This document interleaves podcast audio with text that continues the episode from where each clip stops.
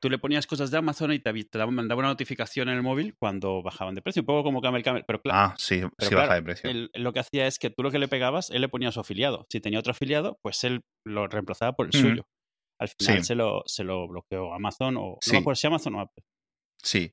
Em, es súper curioso el mundo de los afiliados, porque como te estaba comentando antes de fuera de micro, eh, hay mucha gente ganando mucho dinero con mucho trabajo por detrás y mucho eso, pero me hace mucha, es muy curioso, o sea, las, las webs de tecnología que todo el mundo conoce, etcétera, en un mes normal, 100.000 euros es, es fácil. Los meses estos de octubre, noviembre, diciembre, el Black Friday, el Cyber Monday, el Flash Friday, el Bueno, eso tiene que ser la vorágine. sí, esos son varios cientos de miles de euros. Una web de tecnología grande. Eh, los chollómetros, los ofertitas, los no sé qué, eso no sé qué cantidad mueven, pero... ¿Sabes también que eh, las, las listas estas típicas de fin de año de los 10 mejores no sé qué es, todo eso? Vamos, uff, ¿Cómo se llama esta web la que se dedica a hacer como el mejor de todo? Eh, uy, se me ha ido el nombre de Sweet, como Sweet Home, pero no es esa. Es, Wirecutter. Ah, la, ah, la de Wirecutter. Esa hace lo mismo, claro. Y esa siempre tiene las siete opciones secundarias, que todas afiliadas, claro. Claro, a ver, es que es muy curioso porque Wirecutter, que por cierto lo compró el New York Times como por 35 millones de euros, con lo cual imagínate el dinero que mete, es un modelo de negocio muy útil, es decir, son las recomendaciones de toda la vida, los, el, Reader's Digest de los americanos, claro, o en cierto sentido, círculo de lectores. Bueno, círculo de lectores no, porque el modelo de negocio de círculo de lectores es distinto. Bueno, sí, el repartidor de círculo de lectores, de, el que iba a tu casa, sí, el que ese era el de los afiliados. Claro, claro. porque él se llevaba una comisión. Y ese, y ese te recomendaba, él veía lo que claro. meses sacaba, salía y él te conocía y te decía, mira, ha salido esto que a ti te gusta de ingeniería. Pues mira, ha salido este, esta enciclopedia. Y siempre te intentaba recomendar colecciones. Yo recuerdo cuando eh, me enganchó con las de Mortadelo, que a mí me encantaban, obviamente, a un niño de 10 años, cosas así, y me daba mucha pena porque me llegaba cada X días, cada cuánto yo tenía círculo de lectores, cada, cada 15 días más o menos. Sí. Llamaban siempre por la tarde, muy tarde, y me traía dos TVOs cada 15 días o, o, cada mes o lo que fuera. Y me daba mucha pena porque te da muy poco en leerlo. Claro. que da mucha pena. Que es por lo que yo dejé de comprar mangas, porque vega, había gastado 8 euros, 7 euros. Porque yo ya compraba mangas en euros, nunca he comprado nada de mangas en pesetas. Fui un otaku tardío. Y mi mujer sí, mi mujer seguro que compró un montón de, tomos y de cosas así en, en, pesetas. Y me los leía en el metro antes de llegar a casa. O sea, eran como ocho paradas desde el centro de Madrid hasta casa de mi madre. Y era en plan, ¿para qué? Sea, ¿para qué me.? O sea, no, no me merece la pena comprar, comprar mangas. Volviendo al tema de los afiliados. Este tipo de webs, canales de Telegram, etcétera, son una pasada. Es un negocio increíble.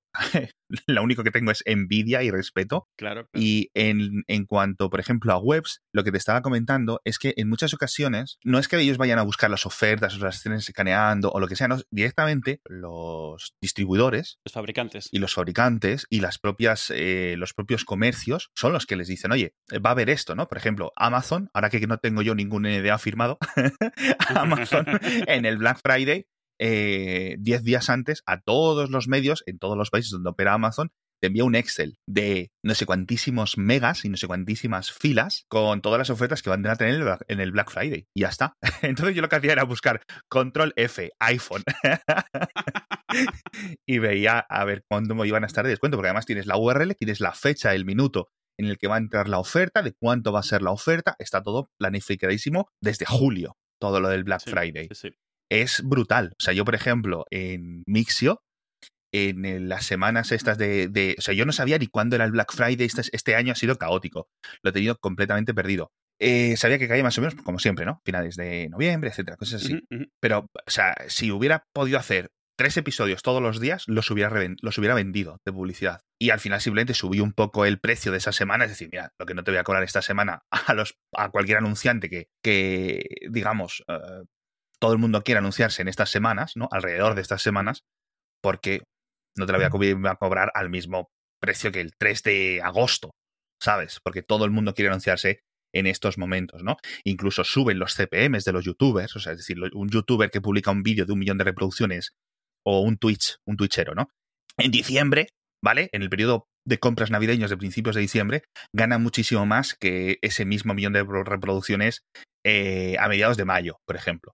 Los CPMs son más altos porque la publicidad es más interesante y ofrecen más porque es la época de vender, ¿no? Y luego queda un poco, pues eso, ya los, un montón de consideraciones quizás un poco éticas, ¿no? De por qué me están recomendando esto, si lo están recomendando simplemente por colgarme un afiliado o si realmente están, han hecho un trabajo periodístico, ¿no? Exacto. Algo que te comentaba antes es que es, es una línea, es una línea muy delgada. Siempre lo ha sido, antes de online también. Obviamente. al final de cuentas, tú cuando vendes tienes un interés.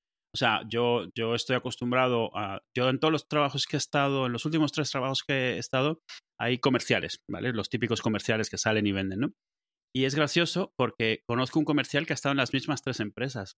Y en cada una de ellas defendía a capa y espada lo que esa empresa hacía. Y lo entiendes, es parte de su trabajo, pero claro, dices, siempre existe esa idea, me estás vendiendo algo, no me lo estás regalando, no es lo que estás usando tú en casa, me lo estás vendiendo. Sí. Entonces, ¿qué tan imparcial eres? Y, y obviamente ahí es donde entra, es un tema de reputación, totalmente. Cierto.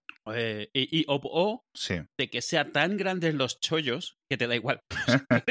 Mira, estás diciendo que me ahorro 80%, es que me da igual cuánto te toca. O sea, Sí, eso a mí me pasa con la publicidad de Mixio. Este año, la verdad es que ha sido muy bueno. Tengo que hacer un repaso contándolo siempre. Intento ser un poco transparente con estas cosas, sobre todo para guiar otros podcasts que vengan detrás de mí o que estén haciendo cosas y que quieran dar un poco un paso, un paso, un paso adelante, porque he tenido mucha suerte al respecto con esto, ¿no? Por ejemplo, me ha pasado con los colchones. O sea, yo con Colchón Morfeo, que es uno de nuestros anunciantes más tradicionales, ¿vale? lo digo porque es, eh, no por nada, sino porque muchos oyentes de Mixio son oyentes de Hacen Falta y ya son dos años y pico, o tres años a lo mejor, desde que eh, hablo del colchón Morfeo de vez en cuando, ¿no? Y siempre me preguntan, o sea, yo soy como comercial de ellos. Claro, al final te asocian con ello. No, no, y de, y de cualquier fabricante y de cualquier em, anunciante. Es decir, me preguntan a mí, pero tú lo tienes, pero tú lo has probado, pero es bueno. Claro, sobre todo si es algo que han conocido a través de ti, porque, por ejemplo, Colchones Morfeo es algo que no es una marca, no era una marca muy conocida, no era, ahora ya más. Ahora ya sí, se estaban anunciando en tele y tal, y es una startup muy, muy chula, una, startup muy, muy, muy cojonuda. Y hubo una época, este verano creo que no, creo obviamente, el verano de 2019 se anunciaron los de Marmota también. Sí, sí, sí. Creo que cogieron unas semanas. Y, la gente me preguntaba, ¿pero cuál es mejor? No sé qué. Y al final dije, o sea, es que no, no, no podría, pero como que no queda bien. Entonces dije, tengo que elegir. y los de Morfeo siempre, es el que yo tengo, es el que yo tengo, y, me siento mejor recomendando este y patrocinando. Es decir, obviamente las normas y las reglas y las, los deberes que yo me pongo para un patrocinio son clarísimos en, en, el, en el, podcast. Nunca lo vas a confundir con otra cosa, yo creo. Claro, yo creo que es eso, es, es, eh, reconocer que tienes una responsabilidad a final de cuentas y que no es tanto si ganas o no ganas dinero yo con ello, es que te estás poniendo tu nombre de por medio. Si, si lo haces mal, es tu nombre el que estás manchando. Tal vez la marca también se ensucie, pero tu nombre se ensucia también. Si tú al final no te vuelves confiable, pierdes tú y pierdes todo lo que hagas después. Es, es algo que, esa es la línea de la que hablo, que es muy difícil porque el dinero es muy goloso, ¿sabes? Está ahí, Hombre, claro. están ofreciendo y tener que decir que no porque sabes que no, porque a lo mejor no es algo que tú comprarías, porque no necesitas usar todo lo que vendes, pero no es mala idea que lo usarías si pudieses o si te viniese bien, que, te gusta la empresa, que te gusta la gente, que te gusta el producto, al margen de si lo usas o no. Y esa es, es yo lo veo duro, difícil. no, yo la verdad es que he tenido mucha suerte porque la, mayoría de las cosas que anuncio o las he probado o me las presentan, me las prestan unos días antes para que las pruebe o lo que sea, o son cosas que yo compro, yo consumo, ¿vale? Por ejemplo, NordVPN, el aceite de Oliveria, eh, los chicles, cuando hice los chicles hace un montón de tiempo. Son cosas que, que, que los, colchones, eh, los móviles de Xiaomi, ¿qué más hemos anunciado este año? Es que no sé, o sea, este año ha sido de todo. Mira, unas cosas que no he probado, una, una campaña de Adidas, de unas eh, Ultra Boost 20 y esas, o es que si digo lo guays que son para correr, la gente sabe que yo no corro, o sea, yo no corro ni para ir al baño, ¿no? Entonces se va a notar, pero es, es gracioso. Eh, la verdad es que eso sí. Y el negocio de los afiliados muy chulo, muy chulo. Y está bien que está ahí y hemos visto que la prensa, toda, esa, la de tecnología, más pequeña, la más local, la más nacional, la más internacional, el New York Times, la CNN, etcétera, todo el mundo tiene su sección de recomendaciones y tal, porque da mucho dinero. Y, digamos que está rellenando el hueco que ha dejado el, las campañas de banners tradicionales, ¿no?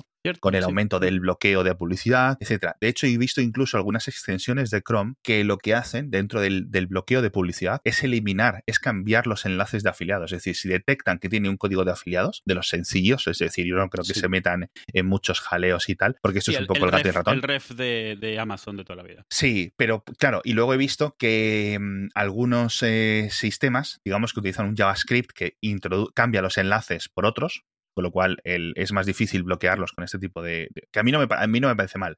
Yo utilizo bloqueador de publicidad para los banners eh, multimedia, ¿vale? Por decirlo así, porque a mí me, parece, o sea, no me parece bien que una web que visito, por ejemplo, cuando entro en elpaís.com o en el newyorktimes.com, no me parece bien que esa web ocupe más que uno de mis episodios de, del podcast, o sea, no es normal que te ocupe 8 megas cargar el país.com o marca.com. No es 8 megas tirando muy por lo bajo. ¿eh? Entonces, eh, es por un tema de rendimiento. Pero bueno, y, pero eh, por siempre lo digo, además, estarían ellos en su total derecho, todas estas webs, en poner anti-adblocks, ¿no? Por decirlo de alguna forma. Es decir, si tienes un bloqueador de publicidad, no puedes entrar. Es al final es su propiedad y no puedo hacer más. Entonces, pues ya lo quitaré para leerlo. Pero. Yo, yo es gracioso. Yo, si, si yo tuviese la opción de ver solo banners, en plan, los banners como eran antes, que era pues, una imagen con un enlace y ya está, sin toda la mierda esta de trackings y de todo esto, que sé que es al final lo que está moviendo la industria, así que esto es totalmente imposible. Pero si pudiese tener una cosa sin la otra, yo no, yo no tengo un problema en particular con la publicidad, nunca lo he tenido, la entiendo perfectamente como... O sea, yo, no, yo no empecé a usar antipublicidad de ningún tipo hasta que empezó a ocuparme más CPU y más memoria la publicidad que lo que veía. En ese momento fue cuando dije hasta aquí. Si, si, si, si hubiese forma de poder volver a esos banners estáticos, no estáticos de que no se muevan, sino que es una imagen con un enlace y ya está. Oye, a mí no me molestaría, porque ahora a lo que me enfrento son páginas enteras de espacio en blanco, porque si, hay webs en las que si quitas todos los trackings te quedas sin publicidad porque todo lo que tienen es con JavaScript, es inyectado, es animado, son vídeos, es cosas así, porque están tratando de maximizar los los anuncios que más dan son los más intrusivos, a final de cuentas. Sí. Entonces bueno, te quedas sin nada. De vez en cuando, o sea, es, es, un poco peculiar, porque hay siempre, o sea, cuando entras en estas webs guarrillas, en estas webs un poco chungas, etcétera, siempre ves anuncios y que es lo peor de lo peor. Y esos anuncios son abusivos, ah, pesan un montón, dan poco dinero de, beneficios para las webs, etcétera, porque es lo último de lo último. Pero lo que estamos viendo mucho es que se está moviendo todo hacia el formato stories, ¿no? Hacia el formato historias, por eso todo el mundo lo está poniendo, incluso las webs lo están poniendo, porque es muy fácil de poner ahí un vídeo de publicidad, ¿no? Y se, y se paga muy bien. Entonces, bueno, la verdad es que está chulo. O sea, como negocio poco a poco se va moviendo, cada vez estamos viendo más cosas de pago. Eso sí está muy bien también. Obviamente, pues la prensa española está creciendo mucho a nivel de pago. El New York Times, toda la prensa en general internacional está volviendo un poco. El otro día estuve yo en una charla de periodismo, en una, bueno, en una conferencia de periodismo en Zaragoza, y yo se lo decía, digo, a ver, yo vengo de agencia de publicidad y digo, y, la, y, luego está en prensa. Y se siente como que mm, la prensa ha perdido como una década, década y media. Es decir, la adaptación a Internet ha sido terriblemente mala y ahora están intentando reconstruir el negocio. Y decir a uno, dice, joder, es que, dice, yo veo un fallo que se esté celebrando que el país o que no sé qué tenga 50.000 suscriptores. O sea,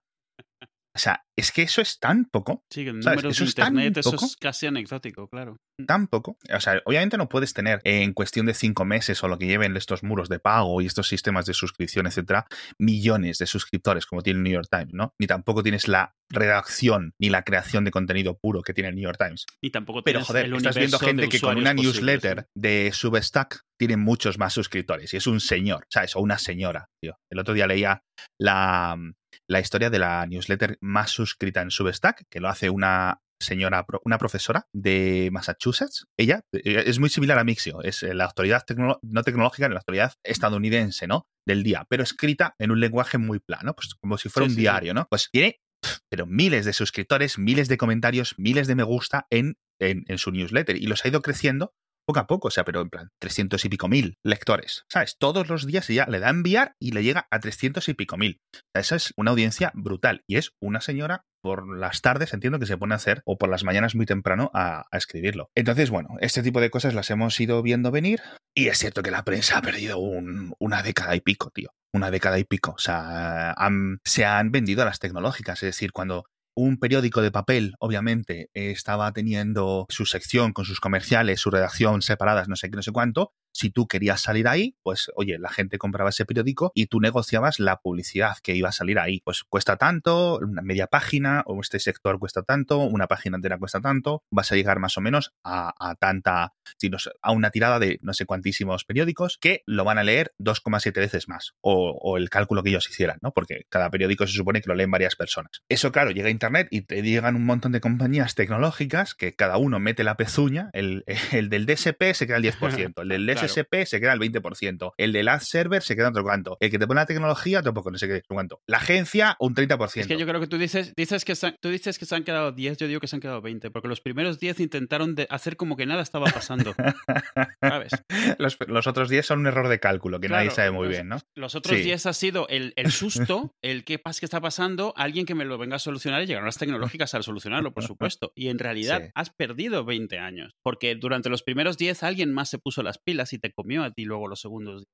Es, eh, obviamente, no todos los periódicos tienen la tecnología para construir esto, que es por lo que, digamos, se entregaron a estas redes ajenas, ¿no? Pero, pero vamos, es, o sea, es eh, porque la tele sigue triunfando y no ha sufrido mucho la crisis. Es decir, tú ves los despidos en la tele y, vale, la tele ha cambiado, la tele cada día es más barata, por ejemplo, vemos más reality shows, más programas de estos de debate, porque son muy baratos de producir, etcétera. Pero tú ves los despidos en la prensa, prensa, y no ves los mismos despidos en la radio, o no ves los mismos despidos en la tele. ¿Por qué? Tú imagínate que Telecinco decida que el que mueve su publicidad en los bloques, es decir, nosotros tenemos unos bloques, cada hora ponemos tantos bloques de anuncios, y se la mueve Google. O sea, es que imagínate qué locura. O sea, eh, no, no, no. Esto cuenta tanto, en los 20 segundos a las 9 de la noche cuesta tanto, y si quieres vienes aquí y lo contratas y me lo compras a mí directamente. Pues eso es lo que ha hecho la prensa. Entonces se han comido los mocos. Oye, yo entiendo que es difícil hacer un sistema tecnológico de, programática, pero bueno, poco a poco han, ido poniéndose las pilas, pero ya digo, no es un tema de que Google o Facebook se hayan comido a la prensa, como dice ahora, por ejemplo, Australia, que les quiere poner un impuesto, que eso mm. está totalmente coaccionado por los lobbies mediáticos en Australia, que también tiene, tiene telita los Murdoch y la familia Murdoch. Es un tema que se lo han dejado comer. Eh, miopías tienen todos los negocios y en retrospectiva es fácil ver dónde está el hueco. Pero guay, guay. Pinta que esta década de 2020-2030 va a ser muy buena, muy buena para el periodismo en Internet y para la gestión de medios en Internet. O sea... Sí, porque al final toca reinventar un montón de cosas, claro. Sí, y, o sea, twitcheros, ahora mismo, el twitchero más tonto en, en Twitcher está ganando, en Twitch, no en Twitcher, está ganando mucho más dinero que lo que estaban ganando los youtubers, estos típicos que se iban a Andorra, que muchos han desaparecido porque han ganado también tanto dinero que dicen, ¿para qué? O sea, si tengo 27 años, por ejemplo, y he estado trabajando desde los 19 hasta los 24, he hecho 5, 6, 7 millones de euros, con que los tengas medianamente bien invertidos, Sí, sí. No tienes que trabajar ni tú ni tus hijos. O sea, pues, ya está, ya está. Eh, y ahora lo estáis viendo. O sea, lo estáis viendo. ¿Por qué está todo el mundo en Twitch? Preguntároslo. Porque se está moviendo mucho más dinero, el CPMs más altos, etcétera. Se están comiendo, pues está, eh, Amazon está metiendo un montón de negocio de publicidad. Que por cierto, el negocio de publicidad en Amazon, en los resultados de búsqueda de Amazon, está despegando. O sea, es una puta locura. Es un cohete eso. ¿Por qué? Igual que los resultados de, de AdWords en su época, hace 20 años, fueron una revolución para los vendedores, Amazon tiene un buscador súper potente que es que literalmente está ahí con la intención. es decir, yo voy a Google y busco hotel, no sé qué, no sé cuánto. Es que está claro que quiero comprar un hotel. o que quiero coger un hotel en tal fecha, o un viaje, un no sé qué, o, comprarme una hipoteca, o buscar un fontanero, o no sé qué. Eso fue una revolución, el, el pago por clic en ese tipo de anuncios contextuales. En Amazon va un poco más allá porque la intención de compra es brutal. No solo tienes la tarjeta, no solo cuesta un clic, no solo cuesta. Entonces, pues los, los anunciantes invierten muchísimo dinero por clic, por clic, no por vender. O sea, simplemente que cuando alguien... Solo por el interés. Sí. solo porque alguien cuando busca en Amazon tu producto salga arriba posicionado y tú hagas clic y veas el producto. Más luego lo que a lo mejor si Amazon les distribuye el producto porque esté en sus almacenes, no sé qué, no sé cuánto, a lo mejor Amazon te mete ahí un 20 o un 30%. Más lo que le hayas pagado tú por la publicidad. Obviamente, ahora entendéis por qué Amazon vale tanto en bolsa.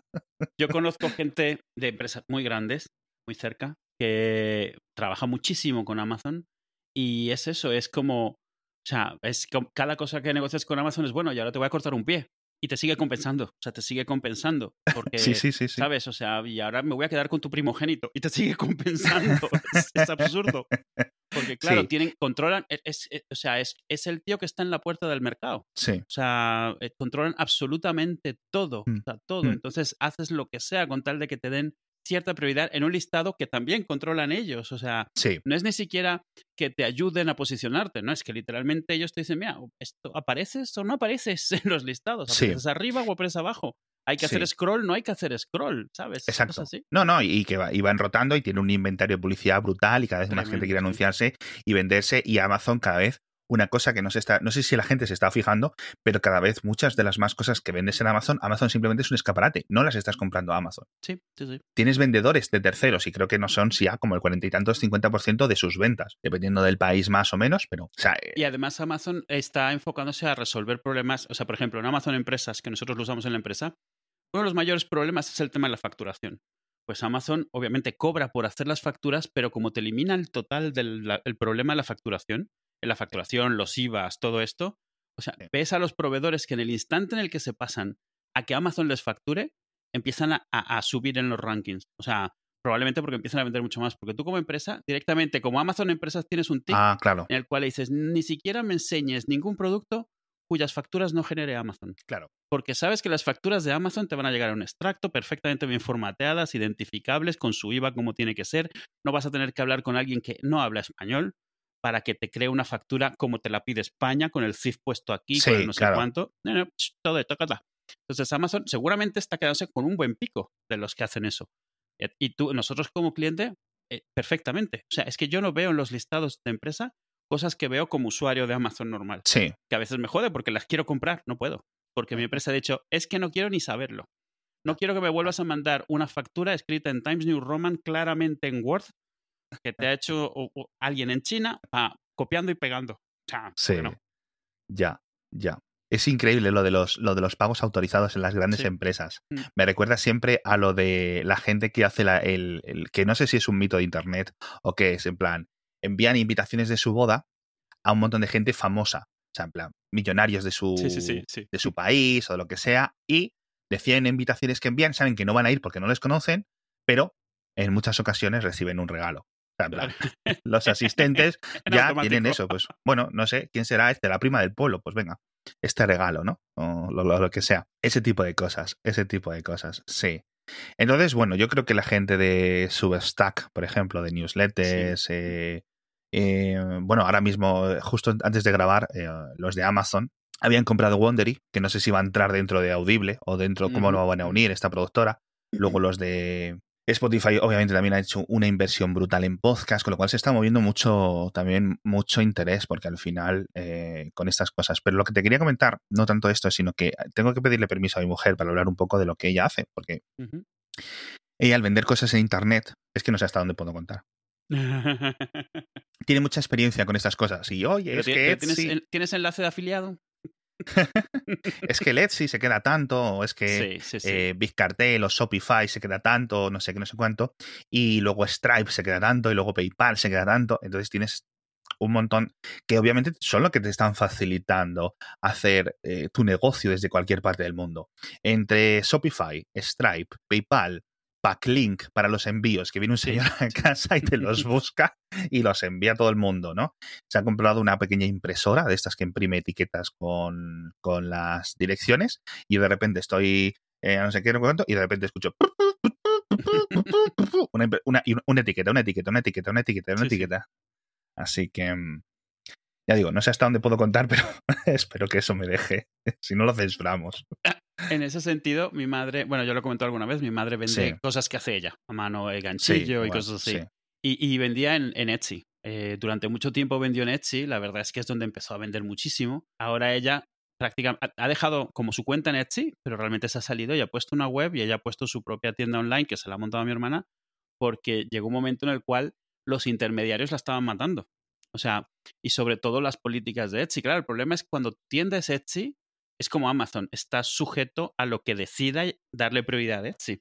Y Etsy eh, llevaba mucho tiempo que está intentando ser como Amazon. Entonces Etsy empezó a decir, bueno, de ahora en adelante, eh, a los que ofrezcan envío gratis, eh, siempre van a salir primeros en las listas. Y tú, justo, pero que yo estoy en un, en un pueblo de España, yo no puedo dar envío gratis a cualquier parte del mundo. Pues, no saldrás al principio, esto es así. Los que no usaban el sistema de facturación de Etsy también, no salían prioritarios, pero eran cosas que a lo mejor si estás en Nueva York, vale, no te afecta mucho, pero cuando estás, yo qué sé, en Alicante, te joroba un montón, porque tú no puedes calcular a priori cuánto te va a costar enviar algo. Entonces te decían, bueno, puedes usar nuestro sistema de cálculo de envíos, y tú, vale, por el cual pagas. O sea, obviamente, es lo mismo que Amazon, pero sin el peso de Amazon. No, no, exacto. Entonces, ahí fue. Y Y ojito, a unos que me gustan mucho son los de Shopify. Los de a nivel tecnológico, a nivel de el, modelo de negocio que están poniendo en el mercado. La gente de Shopify, eh, brutal. O sea, esos no, no creo que se vayan a comer a Amazon. O sea, obviamente ya son muy grandes como para que Amazon los compre. Yo, de hecho, incluso si se les plancha por la idea, o sea, los reguladores deberían de matar esa idea. Voy a mirar cuál es la capitalización de Shopify ahora mismo. Shopify. Shopify Market Cap. A ver que lo vea, capitalización bursátil. Vale, 140 mil millones de dólares. Eso ya no lo compra Amazon de momento. Pero hace, o sea, ha petado este año. O sea, a lo mejor hace dos años lo podían haber comprado fácilmente. Pero que cualquiera pueda poner una tienda muy, muy, muy buena, muy buena, con una experiencia brutal, muy configurable, muy no sé qué, no sé cuánto, etcétera, y que te gestione un montón de cosas, te pone, les pone muy en el rival de, de Amazon.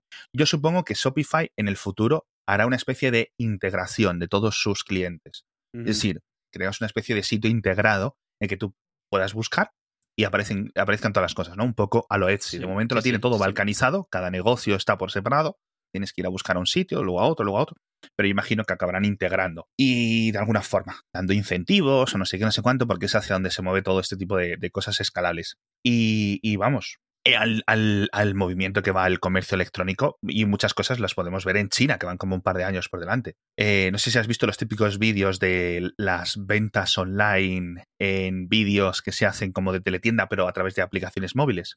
que son gente presentando este Pero, pero he visto eso de que hay una persona presentándolo y tiene 10 móviles enfrente, cada uno de ellos. 10 o 50. Sí, sí, claro, cada uno de ellos para un servicio diferente, pero está haciendo el mismo demo para todos. Y, es impresionante, claro. y se aseguran de mirar todas las cámaras en algún momento para que todas tengan un momento mm, tú a tú. es, brutal, pero no deja de ser teletienda. No deja de ser teletienda. Porque una, una cosa del, del Internet chino esto me gustaría mucho hablarlo en kernel. Ya hemos hecho un episodio especial de cómo funcionan, pero hay un montón de cosas que son diferentes. Eh, por ejemplo, Baidu, que es un poco el buscador más utilizado allí, aunque Bing, por ejemplo, no está censurado en China, tú puedes usar Bing. Algunos resultados sí están censurados, pero igual que, por ejemplo, Apple Podcast. Apple Podcast funciona en China, hay algunos podcasts que no están. Porque, ah, bueno. bueno, pues Bing le pasa lo mismo. Bing sí está en China, por ejemplo, Google no está en China. Eh, pero Baidu los resultados, dentro de que tengan un algoritmo, el algoritmo es muy débil. O sea, los resultados de pago, lo que es el AdWords, lo que son los resultados patrocinados, Que, Google antes distinguía más y ahora cada vez distingue menos. es increíble lo, que los han ido mezclando. en Baidu nunca, nunca han estado tan diferenciados. O sea, en Baidu es en plan, tú buscas y te salen resultados patrocinados. O sea, es, es, increíble. Todo funciona así, todo funciona así. Todas las buscas en, en Temal, en Taobao, todas esas eh, tiendas, todos estos comercios, etcétera. Todo, todo, todo es patrocinado. No es como en Amazon que tú buscas. ni siquiera lo disimulan, esto es así. No, no, no, no. O sea, exacto. Es todo eh, pay for play, ¿no? Pay to play. Sí, sí. Es, es, es, brutal, es brutal cómo funciona. Pero bueno, em, ya digo, eh, poco a poco se van eh, los comercios quieren cada vez que tener mejores márgenes, porque obviamente necesitan poder subsistir. El otro día, por ejemplo, me, parece muy curioso que, y con esto lo dejamos si quieres, una cosa que sé que va a cambiar, porque no sé si España o la Unión Europea ha introducido unos, unos tipos nuevos de aranceles, y para pedir el IVA y tal, pero a mí me parece de coña que yo, por ejemplo, cuando alguien se hace mm, colaborador o se apunta al Patreon de, de, Mixio o al Coffee o lo que sea y le envío una taza, una camiseta y unas pegatinas, ¿vale? La taza, la pegatina las camisetas me cuestan unos 30 euros, ¿vale? Porque yo las tengo que pedir, las pido como de 12 en 12 o lo que sea. Sí, sí, sí. Y tengo que pagar el envío. Pero es que luego tengo que pagar el envío hasta su casa. Con lo cual, más o menos, entre pitos y flautas, un envío me sale como por más la caja, eh, etcétera, me sale como por 50 euros, 40 euros, etcétera, ¿no? O sea, además porque envío muchos a Europa, a América de, de, suscriptores. Entonces, lo que yo no entiendo es cómo a mí me cuesta enviar algo a, a Málaga, voy a decirte, a Málaga, una camiseta o una camiseta, unas pegatinas, me cuesta 6 euros de correos sin certificar ¿Y por qué puedo comprar algo en AliExpress de China? Envío gratuito.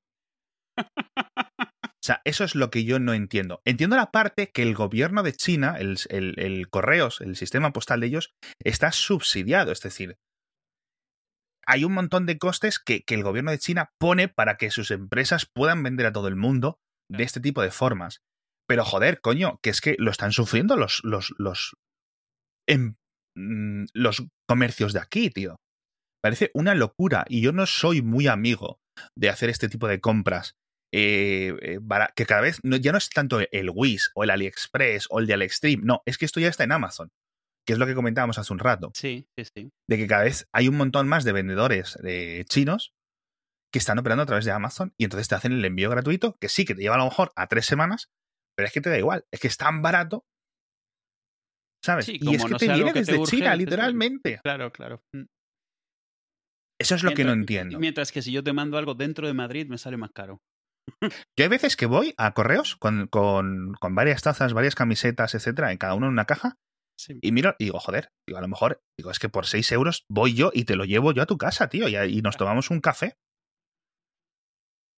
De verdad, es que en gasoil China me te diría que la solución perfecta es que uses una empresa que las imprima las tazas en China y las mande desde allí. Fantástico. Hostia. no lo sé, no lo sé. A mí, a mí lo que dices, a mí estos años que vienen me gusta, estos últimos 20 años, o sea, Internet como que ha llegado a una madurez, se ha hecho ya eh, todos los abusos así que se te puedan ocurrir y están empezando a salir modelos de negocio nuevos, más interesantes, que ya no son todos exactamente lo mismo. Lo que, más sostenibles, sobre todo. Sí, sí, sostenibles, más orgánicos también, menos eh, la obsesión esta eh, algorítmica. Sigue está siendo habiendo un montón de tecnología. Sí, no, no. Pero, pero ya no está, ya no es un robot. O sea, ya hay. No, no. Parecía que ibas a decir algo. No, perdona, no, no, que, sea, que, lo hemos visto en la prensa, que, se ha comido esto y lo estamos viendo como los, los, comercios, los vendedores están aceptando las mismas tonterías de ponerse detrás de alguien que te haga de puerta para tus clientes, no sé qué. Obviamente, pues todos los que están en, en el Etsy eh, harán como tu madre. Pues voy directamente al, al S y tendrán su Shopify, que es al final tienes mucho más control en tu Shopify o en tu Big Cartel o en tu X, donde sea. que, eso. yo lo que estoy viendo, ah, o sea, lo comentamos otro día. O sea, me he comprado dos impresoras 3D porque me picó el gusanillo y estoy tanto tiempo en casa ahora con esto, pues que al final digo, vamos a, pillar hobbies nuevos porque no tenemos suficiente. Y, parte de lo que ves, e, el, mercado, por ejemplo, el mercado de gente haciendo modelos 3D para que tú te los bajas y te los imprimas, eh, por ejemplo, de figuras de juegos de rol, yo qué sé. O sea, es un mercado que existe solo existe por Internet. O sea, la capacidad de subir un modelo 3D que lo vendes en un sitio, que es una extensión, ¿sabes de qué? De la gente esta que vendía los patrones de ganchillo hace. Justo, sí, bueno, muy parecido, sí. Ese tipo de cosas. O sea, pero es eso, es, estás vendiendo propiedad intelectual y claro, me explota la cabeza porque es como. Es Internet y esto es un fichero y lo está logrando vender de forma totalmente. Eh, o sea, sin ningún tipo de control de RMs ni nada. Puesto su Shopify, hay gente que va y lo paga y lo compra. Y probablemente te lo puedas bajar pirata en algún sitio, súper fácil, pero está está empezando a haber muchas más formas de monetizar y claro, hay tal masa crítica que si logras vender, puedes vender bien, aunque hayan los que siempre habrán que roban o copian o bajan o como lo quieras llamar. y me parece muy, muy, muy bien. Y lo otro es, yo soy muy fan, lo hemos hablado antes, de, del crowdsourcing en general. no solo de Kickstarter, sino en general. Y hay muchos, es cierto que como en todo, hay mucho timador y hay mucha gente poco formal. Yo siempre comento que el crowdsourcing es un poco como eh, pues le dejas dinero a tu cuñado para ver si puede fabricar lo que dice que va a fabricar, pero también es cierto que hay, hay negocios enteros que se están dedicando a solo vender a través de crowdsourcing, porque es como, sabemos que lo vamos a hacer, ya lo tenemos todo pensado, pero mira, o sea, lo ponemos por aquí y como sabemos que va a triunfar porque es una impresora 3D, o porque es un juego de rol, o porque es una de las 20 categorías que invariablemente superan con creces sus objetivos, en el crowdsourcing saben que lo van a poder sacar y se, se quitan de encima todos los problemas de arrancar un negocio, que me parece fascinante. El crowdsourcing, tú pones un producto, pero realmente estás arrancando un negocio. Yo he visto muchas campañas que son el inicio de una empresa. O sea, pones algo, tiene tal éxito que de ahí creas una empresa que ya sigues con más cosas y cada vez, y ya solo vendes por ahí. Hay empresas que ya solo venden a través de Kickstarter o de Indiegogo o de las 20.000 otras que han salido ya para cosas muy específicas o muy eh, de ciertos nichos. Y a mí me fascina todo eso porque me parece excelente. O sea, me parece eso. Vamos a probar cosas nuevas y vamos a probar nuevas formas en las cuales yo te pueda vender a alguien, algo a ti sin pasar por 37 intermediarios. Sí. Oye, no sé. En fin, hasta aquí.